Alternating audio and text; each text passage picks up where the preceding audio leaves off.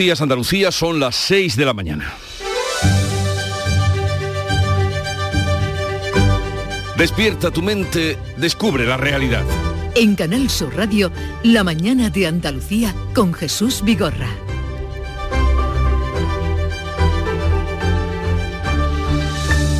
Terminó con lluvias la semana del puente más largo del calendario y comienza hoy una semana política con la oposición en pie de guerra frente a las reformas del Código Penal emprendidas por el Gobierno y apoyadas por los socios independentistas. PSOE y Unidas Podemos van a rebajar hoy las pretensiones de los republicanos de Esquerra. Vos y Ciudadanos instan a los populares a presentar una moción de censura y los populares reclaman un adelanto electoral. Lo hizo también en la entrevista concedida al mundo el líder Alberto Núñez Feijó. Pero esta semana que comienza desde Andalucía estamos muy pendientes también preocupados por la reunión que se está celebrando en el Consejo Europeo de Pesca convocada para fijar las capturas máximas para el año que viene en los caladeros que dependen exclusivamente de la Unión Europea. La propuesta inicial recorta los días de faena a la flota española por ende a la andaluza y el ministro Luis Planas ya ha tachado de inaceptable. Desde Andalucía se pide que se tengan en cuenta los informes científicos, pero la reunión concluirá mañana y ya veremos en qué para y cómo quedan los pescadores andaluces. Y en Perú la situación se complica. Son ya dos las personas fallecidas, las que han muerto en las protestas para pedir el adelanto electoral y la renuncia de la presidenta Diana Boularte, que el pasado miércoles asumió el cargo tras la destitución por el Congreso de Pedro Castillo. Los fallecidos son dos jóvenes de tan solo 15 y 18 años. La violencia también ha estallado en el Parlamento y se ha suspendido la sesión después de que un diputado haya golpeado a otro y se hayan perseguido por el hemiciclo para seguir agrediéndose. Una imagen grave y bochornosa. En Canal Sur Radio, la mañana de Andalucía con Jesús Vigorra. Noticias. Con Manuel Pérez Alcázar. Buenos días, Manolo. Buenos días, Jesús Vigorra. Y hoy el tiempo pasa por contarles que continúan las lluvias en Andalucía. La borrasca Efraín, que ha llegado este domingo, obliga a activar avisos amarillos por lluvias en las provincias de Córdoba, Huelva, Jaén y Sevilla y por viento en Almería. Habrá lluvias generalizadas al menos hasta la mitad de la semana, unas lluvias que van a ser especialmente intensas a partir de esta tarde. El temporal ha causado unas 300 incidencias en las últimas horas, especialmente especialmente en las provincias de Jaén, Cádiz y Sevilla. El campo de Gibraltar ha acaparado la mayoría de las incidencias por el viento, que ha obligado a cancelar las conexiones marítimas. También ha impedido abrir este domingo por tercer día en la semana la estación de esquí de Sierra Nevada, pero la lluvia ha mejorado la situación de los embalses que están por encima del 22%. El presidente de los regantes, Pedro Parias, también destaca el alivio para el campo. Realmente es oro molido, ¿no? En una situación muy mala, con unos déficit hídrico de falta de lluvia muy importante y esperemos que por las próximas lluvias que siguen dando agua en torno a 70, 80, 90 litros de aquí al viernes, pues puede haber entradas ya significativas en, en toda Andalucía. Grazalema en Cádiz ha registrado el récord de agua caída, ha llegado a acumular en dos días 166 litros por metro cuadrado. Hoteles y restaurantes lamentan que el temporal ha perjudicado la ocupación turística durante el largo puente festivo que hemos pasado. Las agencias de viajes y la Junta rebajan los datos de cancelaciones. Las cancelaciones de última hora han afectado especialmente a los destinos de playa. Sin embargo, en numerosos destinos de Andalucía se han recuperado los niveles de ocupación previos a la pandemia, especialmente por el turismo nacional.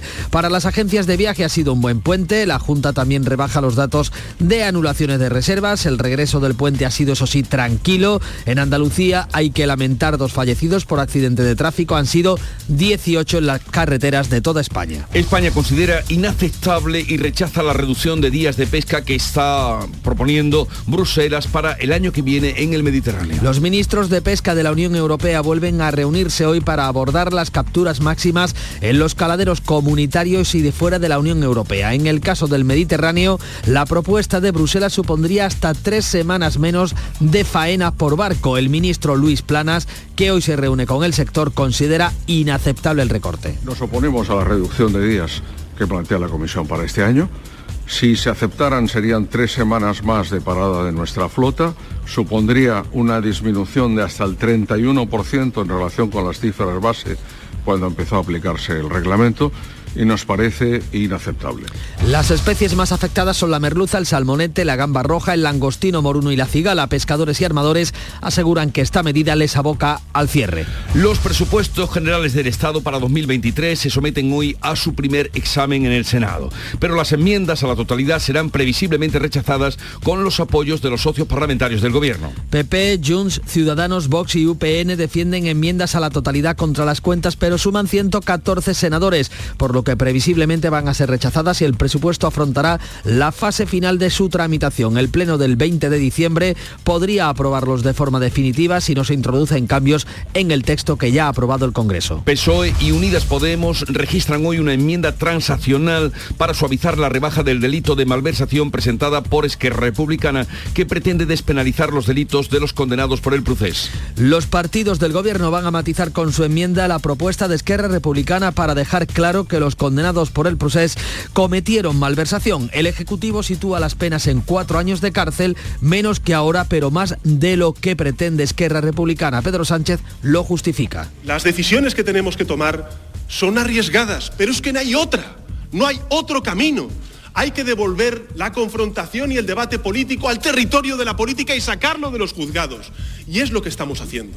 El PSOE pretende calmar a sus varones garantizando que no beneficiará a ningún político que, haya, que se haya llevado dinero público. El jueves el Congreso va a votar la reforma del Código Penal que elimina el delito de sedición, que rebaja el de malversación y que incluye la enmienda del PSOE para que los magistrados propuestos por el Gobierno para el Tribunal Constitucional puedan tomar posesión sin esperar que el Consejo General del Poder Judicial designe a los suyos. Y la Comisión de Igualdad del Congreso debate hoy la ley trans que llega sin un acuerdo entre los socios del gobierno PSOE y Podemos. El principal escollo está en la autodeterminación de los menores trans. Miles de personas han salido este fin de semana a la calle en varias ciudades para pedir al PSOE que no recorte los derechos de las personas transexuales. El colectivo LGTBI exige que los menores de 16 años puedan cambiar su nombre y su sexo en el registro civil sin que lo autorice un juez. Pedro Sánchez anuncia medidas para contener la subida del precio de los alimentos en 2023. La propuesta que viene defendiendo la vicepresidenta Yolanda Díaz estará incluida en el tercer paquete que prepara el Ejecutivo para 2023 con el fin de contrarrestar las consecuencias socioeconómicas de la guerra de Ucrania. Este lunes se desploma el precio de la luz casi un 41% en la tarifa regulada. El megavatio va a alcanzar los 130 euros, el precio más bajo en lo que va de mes. El gobierno negocia hoy con sindicatos y patronal la propuesta de ampliar en cinco años la cotización para las pensiones. El ministro Escriba pretende pasar de los 25 años actuales a 30 a cambio de eliminar los dos años más negativos para cada trabajador. Los sindicatos rechazan el periodo de cálculo aunque se muestran favorables a la ampliación de las bases máximas. Los empresarios la ven poco viable y piden la convocatoria del Pacto de Toledo. La intención del Ejecutivo es que la reforma esté lista antes de que acabe el año. Corrupción en el Parlamento Europeo, imputada por corrupción la vicepresidenta Eva Kaili. La justicia belga investiga el pago de sobornos de Qatar a varios europarlamentarios y otros miembros de la Cámara para influir a favor del Emirato en las decisiones europeas. Por ahora hay cuatro imputados. La socialista griega Kaili, cuyas competencias han sido suspendidas, su pareja, otro eurodiputado belga y un exparlamentario italiano. La Fiscalía los acusa de organización criminal, lavado de dinero y corrupción. La nave Orión de la NASA ha regresado a la Tierra con éxito después de 25 días de viaje y siete órbitas a la Luna. El perfecto amerizaje de la nave en el Pacífico se ha podido ver a través del canal de YouTube de la NASA. Ha entrado en la atmósfera terrestre a 40.000 kilómetros por hora, pero el despliegue sucesivo de paracaídas ha reducido la velocidad a 32 kilómetros por hora. Termina la misión Artemis 1 previo al regreso de astronautas a la Luna para instalar en el futuro una base permanente en el satélite terrestre. Y en deportes, la Federación Española de Fútbol presenta este mediodía al nuevo seleccionador nacional. Luis de la Fuente sustituye a Luis Enrique que deja el banquillo tras el fracaso en el Mundial de Qatar. Mañana se juega la primera semifinal, Argentina-Croacia. El miércoles, el Marruecos-Francia. En la Liga, en segunda división, empate a uno del Málaga en Ibiza y victoria por la mínima de 1-0 del Granada ante el Burgos. Así viene el día y así se lo vamos a contar, pero antes sepamos cómo lo refleja la prensa que ya ha visto, leído y repasado. Paco Ramón, buenos días. Muy buenos días, Jesús. Buena Pues, semana. eh, muy buena semana también. Esperemos eh, con ese aterrizaje de la cápsula Orión y el presidente del gobierno en Barcelona, pues son los principales asuntos de la portada de la prensa en este lunes 12 de diciembre. En Andalucía, por ejemplo, el ABC de Sevilla lleva su primera que la Junta deberá pagar una multa por el peaje Sevilla-Cádiz. Dice este diario, el diario de Vocento, que el Tribunal Superior de Justicia andaluz ha condenado a la Administración andaluza a pagar 5,7 millones de euros a la concesionaria de la autopista por impagos durante el gobierno de Susana Díaz. En Ideal, en su edición de Jaén, las reservas en los hoteles durante el puente no cumplen las expectativas. El sector turístico responsabiliza de ello a la lluvia que ha hecho y que ha sido bien recibida por otro sector como es el agrario. En el diario de Cádiz encontramos eh, que eh, también eh, los efectos de la lluvia y también destacamos en el ideal de Granada cuenta que la Junta ha ofrecido a la ciudad su equipo jurídico para impugnar pues el que no le hayan dado la agencia de inteligencia artificial. Y nos quedamos con un apunte más, en este caso del Huelva Información, que abre a toda página en su portada, la población de Huelva crece siete personas al día desde el año 1981. Son los datos de la última actualización del Instituto Nacional de Estadística. Pues es de las pocas provincias, decir que crece. junto con Málaga, y también Almería ha crecido. En ese estudio que está circulando por ahí, que nadie le mete mano, ese estudio del INE que nadie le mete mano. Eh, Lo vemos parcelado, nada Pero que se ve parcelando y que es grave. Sevilla, por ejemplo, se está produciendo la, la diferencia, o sea, mueren más de los que nacen. Vamos a la prensa internacional que ya también ha repasado para ustedes. Beatriz Almeida, buenos días, vean. Muy buenos días. Abro con un importante y prometedor avance científico. El Washington Post y el Financial Times informan de que científicos de Estados Unidos avanzan en la búsqueda de energía limpia e ilimitada. Limpia e ilimitada mediante fusión nuclear, que es el sistema que alimenta al Sol. Hablan de que han encontrado el santo grial de la energía con una pequeñísima cantidad de hidrógeno. Llevan desde 1950 investigando 70 años y por fin han logrado producir más energía de la, de la empleada en este experimento. El New York Times también destaca el exitoso amerizaje de la nave Orión que lleva la NASA a las siguientes fases del programa Artemis, que dependerá de la compañía de Elon Musk para construir un módulo de aterrizaje lunar. La prensa británica se ocupa de un desgraciado accidente. Cuatro niños se han caído al agua en un lago helado, titula el diario Metro, carrera para salvar a las víctimas del lago helado del horror. Los cuatro fueron trasladados en estado crítico. Luego hay 35 eh, vemos más. La prensa ucraniana eh, cuenta que los misiles rusos han dañado todas las centrales térmicas e hidroeléctricas. Después de ocho oleadas de misiles, el 40% de las instalaciones de la red de alta tensión están tocadas. Bueno, primera entrega de la prensa internacional y esta mañana, como cada día, el Club de los Primeros abre la mañana en Canal Sur Radio, la mañana de Andalucía, hoy con Beatriz Rodríguez. Bea, buenos días. Hola, ¿qué tal Jesús? ¿Cómo te ha ido? Hoy estupendamente, se me ha pasado la hora volando y además con, con esa participación tan activa de, de, nuestros oyentes, que qué alegría y qué de gente que se levanta temprano, ¿eh? es una cosa tremenda.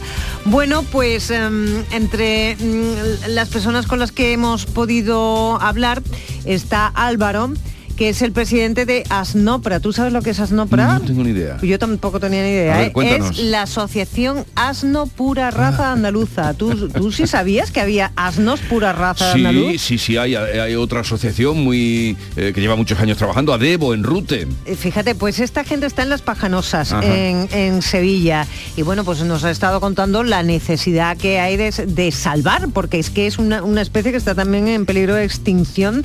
Nos contaba Álvaro que si el lince ibérico está en los 1.600 ejemplares, el asno pura raza andaluza en 600. Así que hay que, hay que hacer algo por, por salvaguardar esta, esta... Y sepan ustedes que cada mañana estará Beatriz Rodríguez esta semana y la otra o Claro, dos para que me vaya a gusto para Navidad. Vayan ustedes conociéndola, que les dará por la mañana calor en estos días de frío y cuando tengan que madrugar. Eh, Bea, gracias, buena semana. Y también está con nosotros Ana Giraldes, que nos da cuenta de cómo viene el día, la agenda del día. Hola, Bueno, buenos días. Buenos días, Jesús. Algunas de las citas de hoy. La consejera de Economía de la Junta, Carolina España, va a participar en una reunión sectorial en Madrid con la vicepresidenta primera del Gobierno, Nadia Calviño, un encuentro en el que la consejera andaluza va a pedir una mayor coordinación de las comunidades para la gestión de los fondos europeos de recuperación, los fondos Next Generation.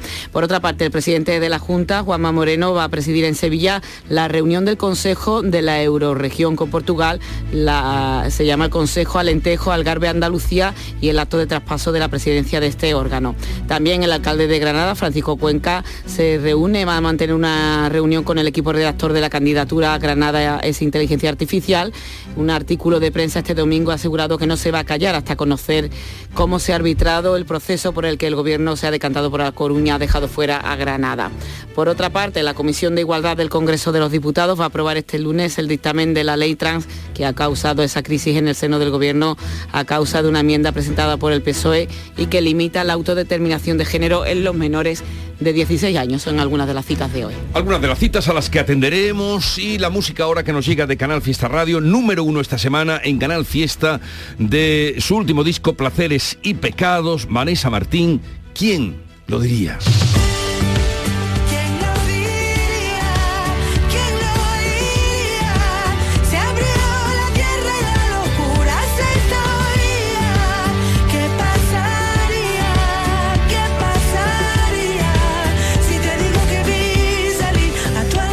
La semana de las reformas del Código Penal, hoy hablaremos con Cristina de Seus, presidenta de la Asociación de Fiscales. Luego vendrá Francisco Arevalo para atenderles a ustedes a partir de las 10 de la mañana.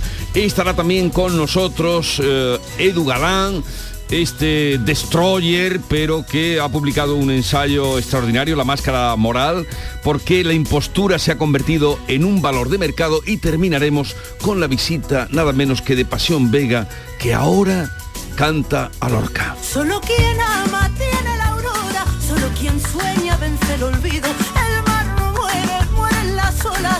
El cuerpo pasa y queda el amor. Llegamos así a las 6.17 minutos. Ya está en marcha la mañana de Andalucía. Desde aquí hasta las 12 trataremos de hacer todo lo posible para que estén bien informados y también, como no, entretenidos. Sigue La ahora la información. Seguro que como persona consumidora has contratado algún producto bancario financiero por el que te sientes engañado. No te preocupes. En Adicae Andalucía arreglamos tu situación sea cual sea. Protégete contra los abusos y colabora en nuestra lucha por solo 3 euros al mes. Infórmate ahora en adicaeandalucía.org. Campaña subvencionada por la Junta de Andalucía. Échame un cable, Chano, que le regalo a mi mujer por Navidad. Home Yuyu, tengo algo que te va a encantar. Suelta por esa boquita, criatura. Hogar solar, energía limpia, en primera, de ustedes. Además, puede contratar ahora y está hasta abril sin pagar un duro. Eso es un regalo, Yuyu, y no el pijamita de todos los años. Llama al 955 31 80 80. Hogar solar, la luz que te ayuda a ahorrar. La mañana de Andalucía en Canal Sur Radio. Noticias con Francisco Ramón. A las 6 y 18 minutos les contamos que en Andalucía se nota la borrasca Efraín, esos efectos, y va a seguir lloviendo hasta final prácticamente de esta semana. Las previsiones así lo indican, van a seguir las precipitaciones en gran parte de toda Andalucía. Hoy se vuelven a activar los avisos amarillos por lluvia, será esta tarde en las provincias de Córdoba, Huelva, Jaén y también en la de Sevilla. Grazalema, en la Sierra de Cádiz, ha, llegado a acumular en dos días 166 litros por metro cuadrado. Es el municipio de la provincia que más precipitaciones ha registrado desde el pasado jueves 8 de diciembre. Hasta 60 litros han descargado en Ronda, 40 en la Zarquía, en la provincia de Málaga. La borrasca Efraín, que trae también vientos muy fuertes con rachas de hasta 70 kilómetros por hora en Almería, donde se va a activar la alerta amarilla también en el estrecho. En la provincia de Cádiz, Algeciras y la línea han acaparado la mayoría de las incidencias por el temporal que obligaba a cancelar este domingo las conexiones marítimas con el norte de África. En Jaén, protagonismo también para el viento, que este domingo alcanzaba los 71 kilómetros por hora en la capital. Han- que han arrancado árboles de raíz, ramas, levantado chapas y otros elementos metálicos. Un mercado perdía parte del aislamiento de su techo y algunos arcos de luces navideñas también han volado. Si hubiera pillado alguien hubiera podido provocar un accidente. ¿eh? La suerte que ha sido de noche o a una hora que no están por aquí los niños jugando. Mercadona hay un coche, un Mercedes con una Está rama le ha caído y es una- un golpe exagerado. En árbol Sierra Nevada, el de la viento y la niebla han impedido abrir este domingo la estación de esquí de Sierra Nevada. La buena noticia es que el temporal ha dejado la mayor nevada del otoño y seguirán entrando más frentes hasta el jueves, aunque la cota de nieve va a ser muy cambiante. Pues eso es lo que se espera en cuanto al tiempo durante esta semana. Algunos de los efectos de este domingo ya lo hemos visto. Precipitaciones que sin lugar a dudas durante estas dos últimas semanas han mejorado la situación de los embalses en nuestra comunidad, que ya están por encima del 22%, pero todavía lejos del 30% de agua que se acumulaba, que almacenaban hace ahora justo un año. La cuenca del Guadalquivir sigue siendo la de peores datos, todavía está por debajo del 20% de su capacidad, a pesar de que los embalses de cabecera en la provincia de Jaén ya han comenzado a recuperarse. En total, hasta el pasado sábado, los embalses de la cuenca del Guadalquivir han recibido 14 hectómetros cúbicos, una lluvia recibida con los brazos abiertos por los regantes andaluces, como nos ha dicho su secretario general Pedro Parias. Realmente es oro molido, ¿no? Estamos en una situación muy mala, con unos déficit hídrico de falta de lluvia muy importante y va a empezar a recuperarse esta situación y esperemos que por las próximas lluvias eh, de la semana que viene, que siguen dando agua en torno a 70, 80, 90 litros de aquí al viernes, pues pueda haber entradas ya significativas en, en toda Andalucía. En el otro extremo está la cuenca del Tinto Diel y Piedras, por encima ya del 65% y a la que 600 litros más de lluvia pues le serviría para dar por superada la sequía. Les contamos también que esa lluvia, que como ven es bien recibida en general por toda la población y en especial por el campo andaluz, tiene también su cruz. Y es que los hoteles y restaurantes han visto cómo se han cancelado algunas reservas durante este puente precisamente por el mal tiempo. Para las agencias de viaje en general ha sido todo este puente de diciembre muy bueno. Aseguran que no han tenido muchas cancelaciones. Según José Manuel Lastra, vicepresidente de la Federación Andaluza de Agencias de Viaje, se ha vuelto a cifras similares a las de antes de la pandemia con la recuperación del turismo nacional. La recuperación del turismo nacional ha sido total y absoluta. Se han vuelto a recuperar escapadas a nivel europeo eh, y también de otro ámbito del medio y largo radio internacional. Especialmente se ha notado esa recuperación en la Alhambra. Casi 60.000 personas la han visitado en este puente festivo, un 17% más que en 2019, el año previo a la pandemia. La ocupación ha rondado el 97%, prácticamente lleno. Y 7 de cada 10 visitantes han sido españoles. Se ha visto además un repunte del turismo internacional, que en este caso ha estado liderado por Corea, Italia y Estados Unidos. Sierra Nevada ha cerrado tres días por el mal tiempo. Pese a ello, la ocupación en el puente ha sido entre el 40 y el 60%. Para Navidad las previsiones son buenas. En cuanto a Jaén, las cifras de ocupación se han quedado por debajo de las previsiones ya bajas de por sí. Carlos Guirao, presidente de Tour Jaén. Todas esas reservas que esperábamos 24 o 48 horas antes de, de llegada no, no se han producido. Por lo tanto, eh, la ocupación ha sido más baja incluso de, la- de las previsiones iniciales que ya de por sí no eran, no eran muy buenas. Eh, ha habido cancelaciones, sobre todo en la, en la sierra, que son los destinos que más dependen de, de la climatología, pero tanto cancelaciones como esas últimas reservas que esperábamos y que no han llegado. En los parques naturales como el de Cazorla, Segura y Las Villas, la ocupación ha sido del 40%. En Úbeda y Baeza se esperaba el 70%, ha cerrado el puente con el 50% de sus plazas ocupadas. En Sevilla las cifras del puente son buenas a pesar de la lluvia, del pesimismo de algunos sectores como el hostelero. Y en Cádiz la ocupación hotelera en la provincia ha caído muy por debajo de las cifras del año pasado, de las previsiones iniciales que ya eran de entrada pesimistas. Las lluvias han frenado mucho la llegada de visitantes. Los- por último, ya en Córdoba los hosteleros y el sector turístico en general lamentan el impacto negativo que ha tenido el temporal. Pues como ven, nunca llueve a gusto de todos. Cambiamos de asunto, solamente un apunte más eh, sobre este puente que se ha cerrado con dos fallecidos en las carreteras de Andalucía, 18 en el conjunto de España. 6 y 24 minutos de la mañana. La mañana de Andalucía. Le contamos que España considera, el gobierno considera inaceptable y rechaza la reducción de días de pesca que propone Bruselas para el año que viene en el Mediterráneo. Los ministros de pesca de la Unión Europea vuelven a reunirse hoy para abordar las capturas máximas en los caladeros comunitarios y fuera de la Unión Europea. En el caso del Mediterráneo, la propuesta del comisario Virginius Sinkevicius supondría hasta tres semanas menos de faena por barco, como ha explicado el ministro Luis Planas, que considera inaceptable el recorte. Eh, nos oponemos a la reducción de días que plantea la Comisión para este año. Si se aceptaran serían tres semanas más de parada de nuestra flota, supondría una disminución de hasta el 31% en relación con las cifras base cuando empezó a aplicarse el reglamento y nos parece inaceptable. España considera que es posible adoptar medidas que permitan la rentabilidad de la flota y la conservación de las especies, argumento de Bruselas para fijar los nuevos ajustes. La consejera andaluza de Pesca, Carmen Crespo, reclama al Gobierno una defensa férrea de nuestra flota y denuncia que con este nuevo recorte los pescadores del Mediterráneo han sufrido una merma del 25% durante los últimos años tiene que defender que no puede ser una bajada de un 7,5% más adicional en el arrastre del Mediterráneo cuanto han sufrido en estos años un 17%, un 17,5% menos. Nos basamos en que los caladeros están mejor, que los informes científicos no están actualizados y que tengan en cuenta que hay embarcaciones que tienen menos ya de 150 días de pesca. Las especies más afectadas son la merluza, el salmonete, la gamba roja, el langostino moruno y la cigala.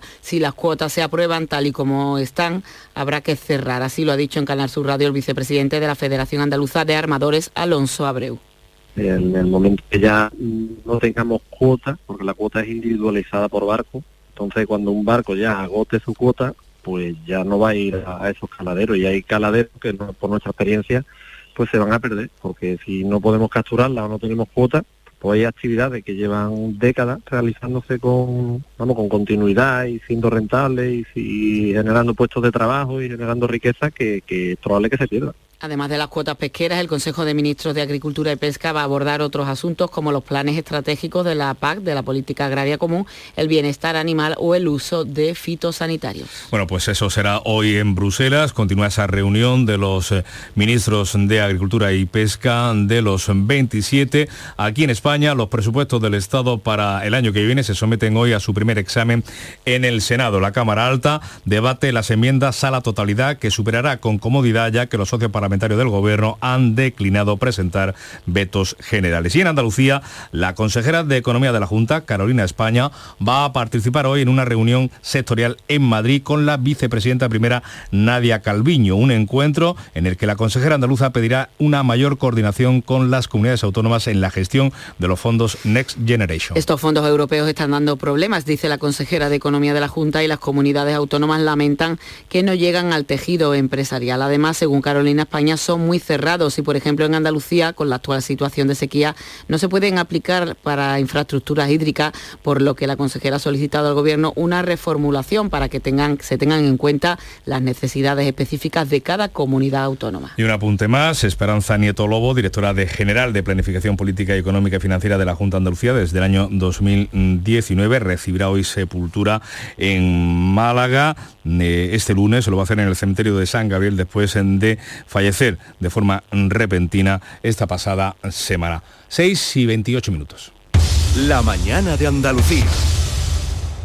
Prepara tu hogar para Navidad con Rapimueble. Solo esta quincena, moderno apilable de salón 289 euros. Dormitorio juvenil completo 499 euros. Y paga en 12 meses sin intereses. Solo hasta el 25 de diciembre. Elige Navidad. Elige Rapimueble. Más de 200 tiendas en toda España y en rapimueble.com.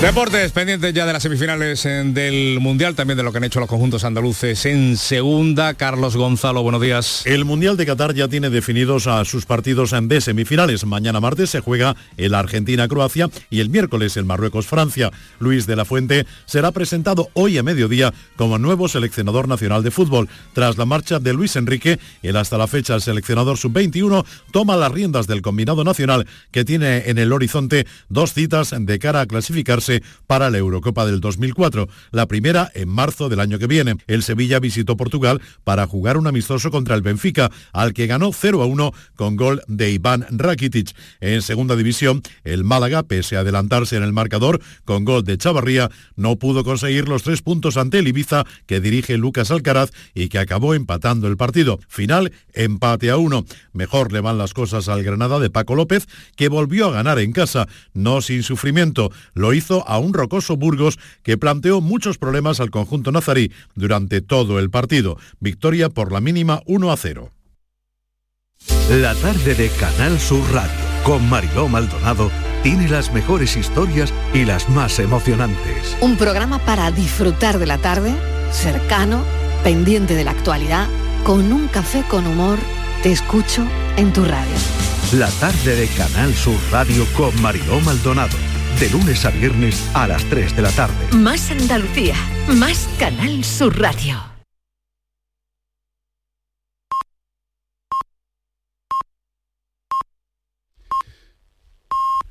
Andalucía son ya las seis y media de la mañana. La mañana de Andalucía con Jesús Vigorra. Y a esta hora, con Ana Giraldez, damos cuenta en titulares de las noticias más destacadas del día. La borrasca Efraín dejará nuevas lluvias a partir de esta tarde. Las precipitaciones continuarán al menos hasta mitad de semana. El agua caída en los últimos días ha mejorado la situación de los embalses en Andalucía que están por encima del 22%, todavía lejos del 30% que almacenaban hace un año. El turismo recupera en el puente cifras de ocupación previas al COVID a pesar del mal tiempo. Las cancelaciones de última hora han impedido que se cumplan las mejores expectativas. Sin embargo, en numerosos destinos de Andalucía se han recuperado los niveles de ocupación previos a la pandemia, especialmente por el turismo nacional. España considera inaceptable la nueva reducción de la pesca que se pretende en el Mediterráneo. Los ministros de la Unión Europea se reúnen en Bruselas para abordar las capturas máximas en los caladeros comunitarios y fuera de la Unión. En el caso del Mediterráneo, la propuesta comunitaria supondría hasta tres semanas menos de faena por barco. PSOE y Unidas Podemos registran hoy una enmienda a la rebaja del delito de malversación de Esquerra Republicana de Cataluña. Sitúa las penas en cuatro años de cárcel, menos que ahora, pero más de lo que quieren los independentistas, que quieren dejar fuera de la malversación las conductas de los condenados por el proceso. En la actualidad, la malversación está penada con seis años de cárcel y diez de inhabilitación. Artemis, misión cumplida. La nave Orión de la NASA ha regresado con éxito a la Tierra. Se trata de la primera de las tres expediciones que acabarán llevando de nuevo al hombre a la Luna en el año 2025 y luego a Marte. ¿Y en cuanto al tiempo? Pues esperan cielos nubosos o cubiertos sin descartar lluvias más intensas y frecuentes ya por la tarde y en la vertiente atlántica y el norte de Andalucía. Las temperaturas con pocos cambios y los vientos serán del oeste o suroeste en rachas muy fuertes por la tarde, también en el litoral mediterráneo oriental, el estrecho y las zonas altas orientales.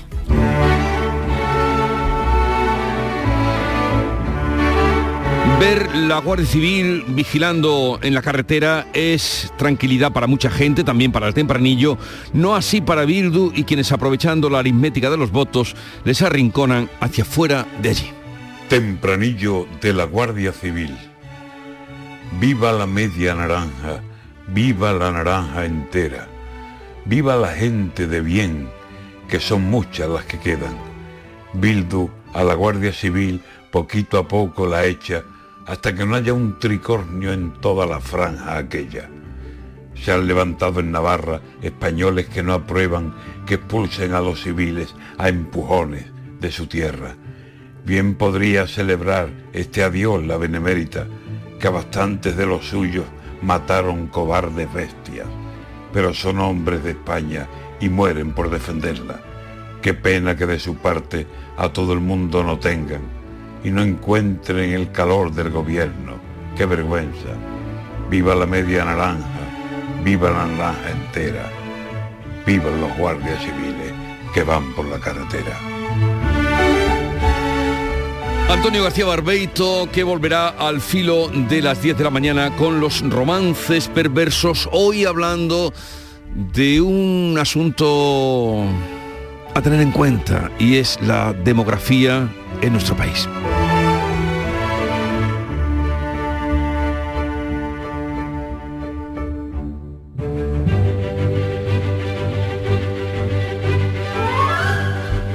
Tal día como hoy, 12 de diciembre de 1913, se recupera la Mona Lisa, dos años después del robo del cuadro en el Museo del Louvre en París, en Florencia. La obra fue hallada en la habitación del hotel del camarero italiano Vincenzo Perugia. Años más tarde, también un 12 de diciembre de 1980, el magnate petrolero estadounidense Armand Hammer pagó 5 millones, algo más de 5 millones de dólares en una subasta en Londres por un cuaderno que contiene escritos de alrededor de 1508 del artista Leonardo da Vinci. Cuando volvió a subastarse, en el año 1994, o sea, 14 años después, Bill Gates lo compró por 30 millones. Qué buena inversión hizo. Vaya negocio que hizo. Vaya negocio que hizo. Y hoy el santoral nos remite a la Virgen de Guadalupe, que es muy querida, muy venerada en México y también en muchas ciudades de este país. Por cierto, la cita del día, ya que estábamos hablando de Leonardo da Vinci, 30 millones por el manuscrito, los garabatos de Leonardo da Vinci. Da Vinci. Vamos a traer una cita de él que decía, donde se grita no hay verdadero conocimiento. Leonardo da Vinci, si esto se pusiera en algunos lugares... En el Parlamento de Perú, por ejemplo, que estamos hoy hablando. Bueno, en el nuestro también. Bueno, en el Congreso también se podría no nos flagelemos continuamente. Pero bien lo del Parlamento donde anda ahí persiguiéndose un diputado detrás de otro, corriendo por el hemiciclo. Donde se grita no hay verdadero conocimiento. Leonardo da Vinci. Pues téngalo, ténganlo en cuenta. Vamos ahora con la segunda entrega de la prensa del día, Paco. Pues vamos a comenzar por el diario Ideal en Almería.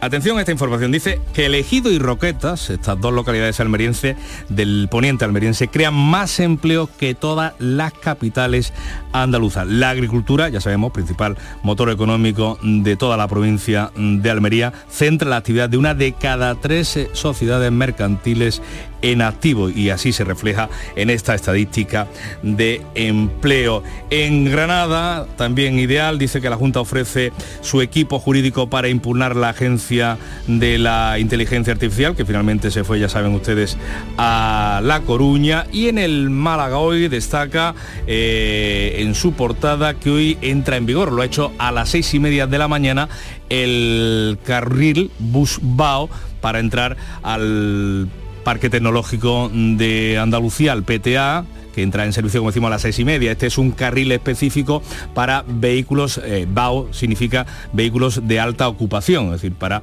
evitar eh, el uso del coche privado y favorecer el transporte público o el coche compartido. Son algunos de los propósitos de, de este carril bus BAO que hoy ha entrado en funcionamiento hasta las nueve y media mm, de la mañana y que gestiona la Dirección General de Tráfico. En el ABC de Sevilla destacamos en la primera que la Junta deberá pagar una multa por el peaje de Cádiz, eh, Sevilla-Cádiz, de esa autopista Sevilla-Cádiz, dice el, diario de Vocento que el TSJ ha condenado a la, admisión, a la Administración andaluza a pagar 5,7 millones de euros a la concesionaria por impagos durante el gobierno de Susana Díaz. En la prensa nacional, El País, Artemis vuelve a la Tierra tras su travesía lunar. Es el título de la fotografía de la portada que, con la que abre el periódico de Prisa. Y también, a toda página, la enmienda del PSOE y Unidas Podemos baja penas, pero no deja impune perdón, el proceso en relación a esa eliminación del delito de sedición y la reforma de malversación que hoy tramita el Congreso. El Mundo sigue informando de la colocación del marido de la vicepresidenta Nadia Calviño en Patrimonio Nacional. Dice este rotativo de unidad editorial que la presidenta del organismo publicó eh, del organismo público ocultó su fichaje al Consejo de Administración, a la postre responsable final del personal. La foto es para Pedro Sánchez junto a Salvador Illa en un mitin en Barcelona con la respuesta a la petición de Feijó de convocar elecciones. Antes de pedir elecciones, Feijó debería reconocer el resultado de las anteriores. En la razón, la foto de portada es para Sánchez, para el presidente del gobierno, también para ella y el candidato del PSC a la alcaldía de Barcelona, con el titular entrecomillado, vamos a sonrojar a España haciendo diputado a Junqueras. Desvela el periódico del Grupo Planeta que alcaldes y diputados incendian con mensajes de queja los móviles de los varones socialistas. De los digitales, el español, el nuevo delito de malversación baja a seis años la inhabilitación, lo que favorecía a Junqueras. El confidencial, la rebaja de Sánchez, limita la, presi- la prisión perdón, para Puigdemont a un máximo de dos años. Nos quedamos también con el diario, PSOE y Unidas Podemos corrigen el delito de malversación que propone Esquerra y en expansión, atención a esta información. Las empresas podrán traer extranjeros para trabajar en construcción, transporte y metal. Dice el diario Salmón que eh, la orden ministerial que prepara el ministro de Seguridad Social, José Luis Escriba, abre la mano para que estas empresas de estos sectores busquen los trabajadores fuera de España cuando hay en nuestro país cerca de 2,9 millones de parados registrados los servicios públicos de empleo. Una propuesta que contradice las directrices de la vicepresidenta Yolanda Díaz en el mercado laboral. Y vamos ahora con la segunda entrega de la revista de prensa internacional, Bea Almeda. Eh, hago la primera parada en Perú. El comercio de Lima titula Lamentables escenas de violencia. Suspenden sesión del Pleno del Congreso tras incidentes y agresiones entre legisladores. Pasión Dávila, que es el nombre de un diputado, agredió por la espalda a su colega Juan Burgos, lo cual ocasionó que éste lo persiguiera por el hemiciclo. ¿Y qué nos cuentas de un desgraciado accidente en Gran Bretaña y de un tiroteo en Italia? Pues el primero tiene en vilo a todo el país, el Daily Express, Leo.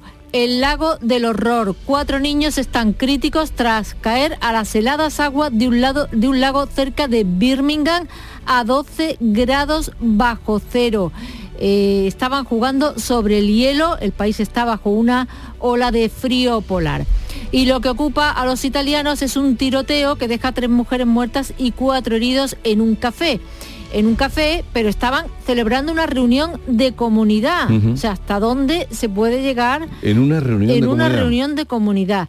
El arrestado de 57 años tiene un historial de disputas con miembros de la Junta de la Comunidad. En el Corriere de la Sera, Giorgia Meloni, la primera ministra, publica una foto suya con una de las víctimas que era su amiga. Bueno, pues hasta dónde llegan o ha llegado esta reunión de comunidad. Bruselas investiga un posible soborno a altos cargos de la Unión Europea para otorgar el Mundial de Qatar. Leo en el diario griego Tanea eh, y vemos una fotografía de Eva Kaili, vicepresidenta del Parlamento Europeo. Kaili enfrenta graves cargos, su esposo también está detenido y su padre fue puesto en libertad. A su padre lo sorprendieron con una maleta llena de dinero saliendo de un hotel de Bruselas. Le Monde, sospechas de corrupción en el Parlamento Europeo. Cuatro personas, incluida la vicepresidenta griega Eva Kaili, han sido encarceladas. También lo recoge el diario de Standard, periódico belga. El caso de corrupción es una vergüenza para el señor de la moral Parlamento Europeo, para una institución que se presenta como guardiana del Estado de Derecho y que le gusta criticar a los demás, este es un duro golpe. Y ya que estamos en Qatar, vamos con el Mundial, que supongo que las victorias y derrotas siguen coleando y dando excelentes titulares. Pues así es. El marroquí le matan. La victoria contra Portugal es solo un paso. Este equipo quiere ganar el Mundial. Marruecos mereció la victoria. El portugués Correo de la Mañana lo di todo en el campo. Es la primera reacción de Cristiano Ronaldo tras quedar eliminado. Revela que su sueño más grande y ambicioso en su carrera era ganar una Copa del Mundo para Portugal. Los franceses no destacan su pase a las semifinales, supongo que es que estarán muy acostumbrados, ¿no? No, no, no lo llevan, yo no lo encuentro en las primeras, ¿no? Los croatas sí. El periódico Jutarnit List de Zagreb. Mensaje memorable de Modric. Esta Croacia tiene el ADN del Real Madrid. Siempre va hasta el final. Y termino con el diario La Nación de Argentina. La FIFA desplazó este domingo al español Antonio Mateu Laos del Mundial de Fútbol. La organización dispuso que el referí no continúe en el torneo. Referí, palabra admitida por la Real Academia de la Lengua y es eh, eh, árbitro en inglés, pero Que quedaba antes O sea que referí es árbitro. en inglés, eh, referee en Sí, inglés. sí, eh, pero- pero que también está admitida, Está castellanizada. castellanizado, lo usan mucho en Hispanoamérica, eh, referí. Y viene en el Pues diccionario. mire, hemos aprendido, yo no lo sabía, que le llamaban referí. ¿Tú sabías eso? Que era árbitro sí. en- en Referee, español? En inglés sí, no mira. sabía que estaba mentida. Referí, edrújula o aguda. Referí, las dos. Muy bien referido todo, eh, como siempre, vea. Sigue la información en Canal Sur Radio en la mañana de Andalucía. En Navidad todos deseamos lo mejor para los nuestros. Desde 1953, la Logroñesa me ofrece el mejor mazapán. Un sabor único, artesano y tradicional. Pero como no solo de mazapán vive el hombre, ahora también tienen turrón blando y torta imperial. Mazapanes de Montoro la Logroñesa. La Navidad en su mesa.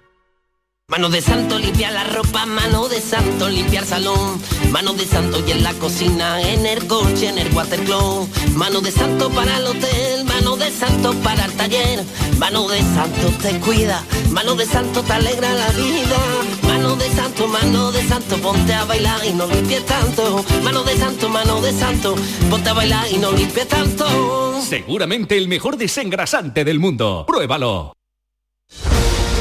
La mañana de Andalucía en Canal Sur Radio con Francisco Ramón. 6 y 44 minutos de la mañana seguimos, contándoles en más asuntos eh, de su interés porque el gobierno y los agentes sociales se reúnen hoy, lo hacen de nuevo para negociar la reforma de las pensiones que está comprometido el Ejecutivo sacar adelante antes de final de año. Sindicatos y patronal van a valorar esa propuesta del Ministerio para ampliar en cinco años la cotización. Inmaculada Carrasco. Pasaría de los 25 actuales a 30 a cambio de eliminar los dos años más negativos. El trabajador podría descartar de cada ejercicio los dos meses más desfavorables. La ampliación del número de años se haría de forma progresiva a razón de cinco meses por año en los próximos 12 años y se comenzaría a aplicar en 2027.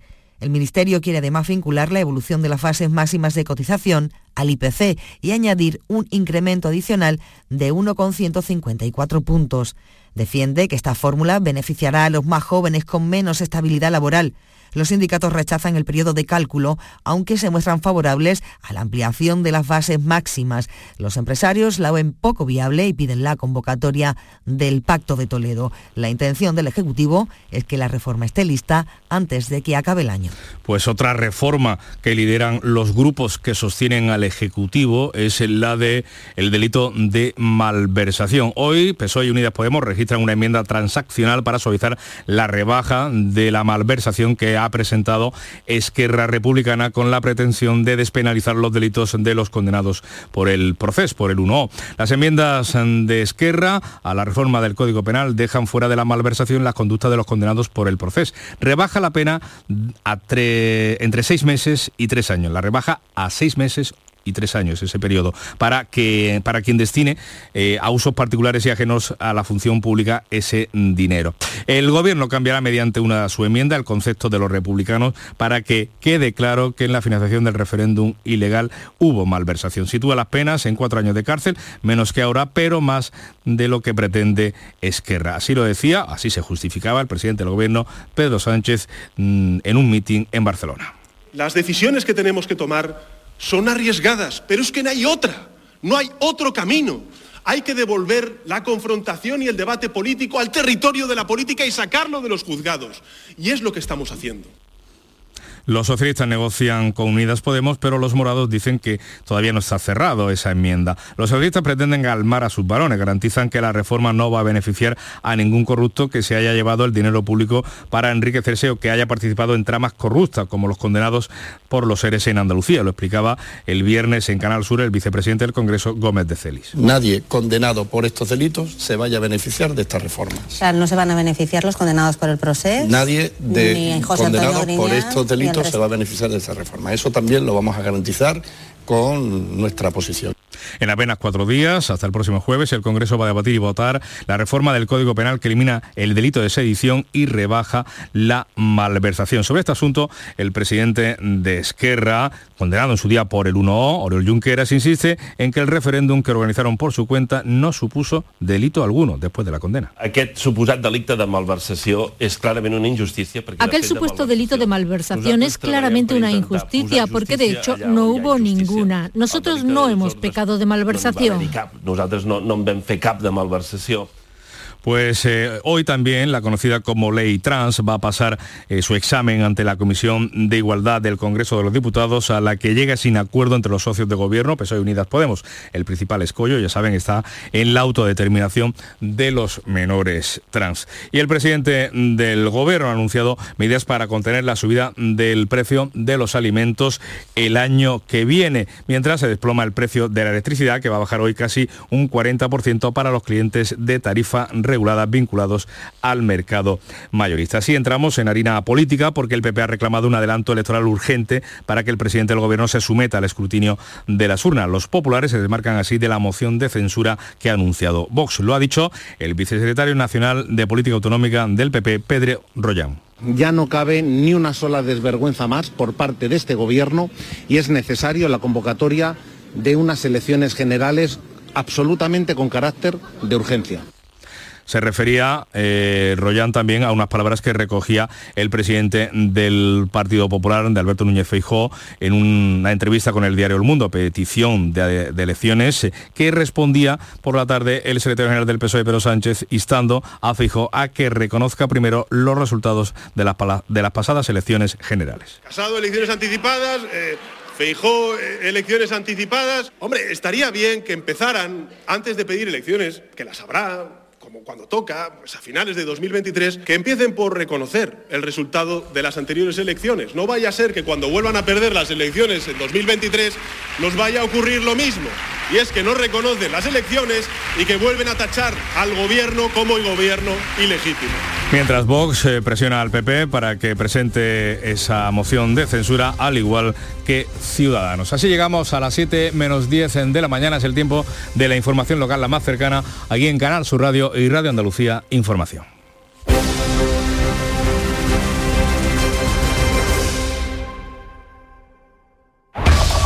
En la mañana de Andalucía de Canal Sur Radio, las noticias de Sevilla, con Araceli Limón. Saludos, muy buenos días. Lo que tenemos por delante en Sevilla es otra semana de lluvias. Las que han caído hasta el momento han dejado agua para un mes en los pantanos que abastecen a la provincia. Los embalses, que hay que recordar, siguen en situación de alerta, están al 38,4% de su capacidad. Hoy estamos en alerta amarilla por lluvias, tenemos 17 grados de temperatura a esta hora de la mañana en la capital y hay retenciones, atención, en la S30 del kilómetro 6 al 8 en dirección Córdoba por un accidente. Está cortado un carril. Tráfico advierte además de la presencia de niebla en todas las carreteras de la provincia de Sevilla. Porque realizar una obra eficaz y eficiente en Sevilla es posible. Revesan. Contamos y trabajamos con arquitectos, administradores de fincas y para particulares, llevando a cabo sus proyectos con la calidad y seriedad que nos caracteriza. Contáctenos en revesan.es. Revesan, transformando Sevilla. HLA Santa Isabel pone a tu disposición la unidad de traumatología y ortopedia especializada en pediatría, columna, hombros y codo, muñeca y mano, cadera, rodilla, tobillo y pie. Con guardias localizadas las 24 horas y los últimos tratamientos en prótesis. Consúltanos en el 954-570004 o en Luis Montoto 100. HLA Santa Isabel, contigo cuando más nos necesitas. ¿Encargarías tu cena de Navidad a abonos y piensos hermanos García? Pues eso, tu vehículo de ocasión siempre en Grupo Sirsa. Y ahora, hasta fin de año, te ofrecemos más de mil vehículos de ocasión con hasta 4.000 euros de descuento. Descúbrelos en nuestros concesionarios Renault, Dacia, Mazda, Volvo y Suzuki en Sevilla. Grupo Sirsa, nos movemos contigo. En Canal Sur Radio, las noticias de Sevilla. Miren, no ha llegado la Navidad, no hemos jugado a la lotería, hemos comido todavía pocos mantecaos y hoy se coloca el primer tubo de la portada de la feria de abril del año 2023. Gregorio Esteban, que es el autor del diseño de la portada, explica así lo que veremos el año que viene en el Real. Los cinco arcos carpaneles están tomados de la Plaza de España, que son los arcos que tanto podemos ver repetidos en la Plaza de España y que enmarcan a los bancos de las provincias, que todos conocemos. Los baluartes laterales, las torres, son las que están inspiradas en el Teatro Coliseo, en sus laterales. Son unas torres con mirador que tienen una serie de elementos arquitectónicos muy típicos del regionalismo y estamos muy pendientes de que hoy está previsto que pasen a disposición judicial los tres primeros detenidos por el tiroteo que se produjo en la localidad sevillana de Coria del Río. Hubo un importante intercambio de disparos, hubo de seis personas detenidas y las tres primeras pueden pasar a disposición judicial en las próximas horas. Y estamos también pendientes del estado de salud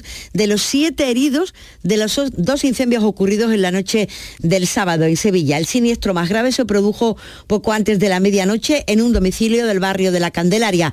Allí el 112 recibió varias llamadas que alertaban del siniestro en un bajo en el que había al menos una persona atrapada. Cinco vecinos del edificio pues, fueron trasladados al Hospital Virgen del Rocío, donde uno se encuentra en estado grave. Poco antes, dos personas tuvieron que ser atendidas por inhalación de humos en otro incendio en una vivienda en el barrio de Los Remedios. Y agentes de la Policía Local de Sevilla han detenido a seis menores de edad por varios robos con violencia e intimidación a otros jóvenes en las inmediaciones del Parque de María Luisa. Los detenidos tienen edades comprendidas entre los 14 y los 17 años.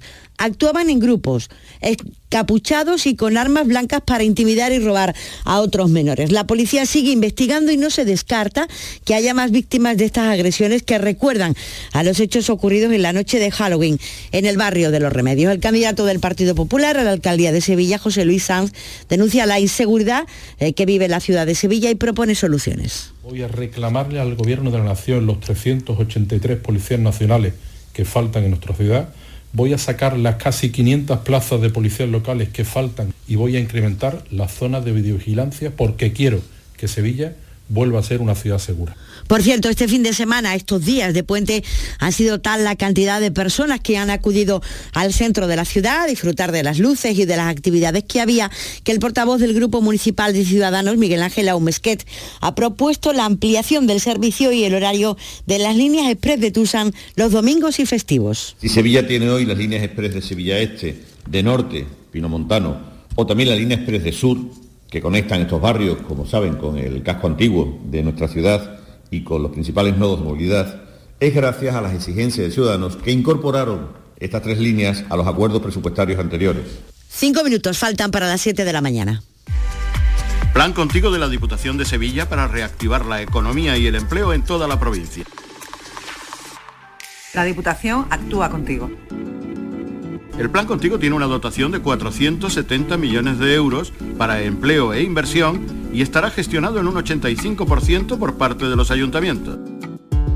El objetivo es dar apoyo al empleo y a las empresas, a la formación y a programas de empleo directo.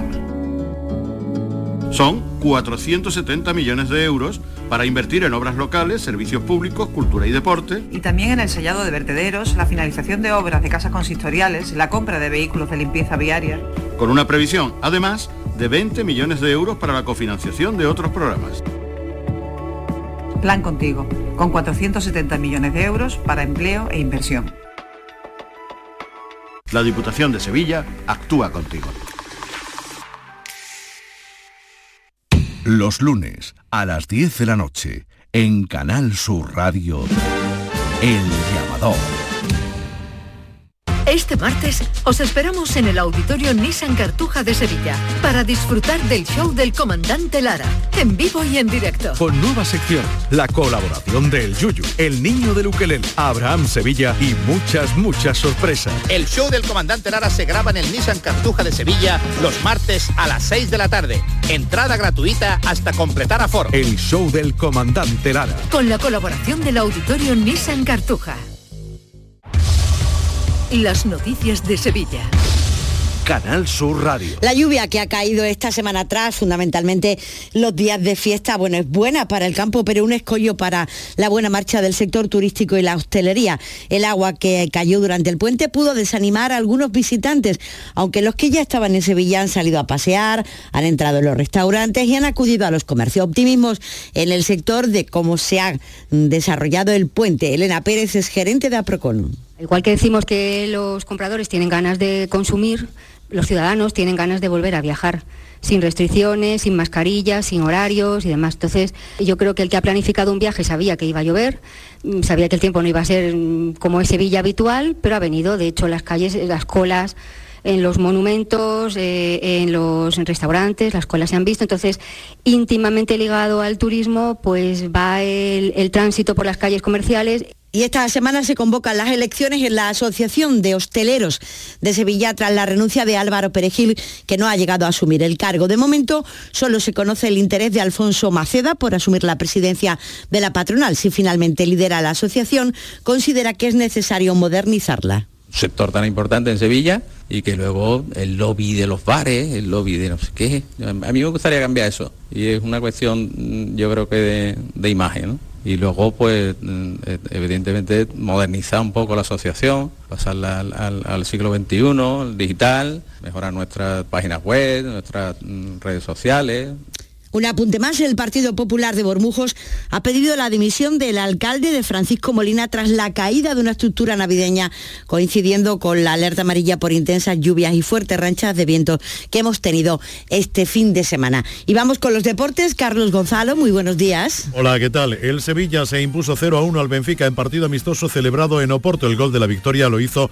Iván Rakitic, mientras el expresidente sevillista José María del Nido volvió a hablar, esta vez en la peña sevillista de Carmona y dijo que apostaba por la continuidad de Monchi y que cuando sea presidente hará un estadio nuevo en tres años. El Betis, por su parte, entrena esta mañana a partir de las diez y media. Posteriormente, se desplazará hasta Marbella para continuar con su preparación antes de la reanudación de la Liga. El Ayuntamiento de Sevilla ha iniciado ya los trabajos de refuerzo de los árboles singulares que hay en la ciudad tras elaborar un primer inventario que dio como resultado que había 56 especies singulares en Sevilla. Comisiones Obreras presenta hoy la campaña para salvar la atención primaria. El sindicato analizará la situación de este servicio público, presentará medidas y también anunciará algunas movilizaciones. Y el matador de toros sevillanos, Manuel Jesús El Cid, volverá a vestirse de luces en la temporada 2023 tras retirarse de los ruedos en la campaña 2019. Por el momento todavía no se ha precisado ni en qué momento, ni en qué corridas, ni en qué plaza de toros. Pero eso sí, se ha anunciado la vuelta al ruedo de Manuel Jesús El Cid.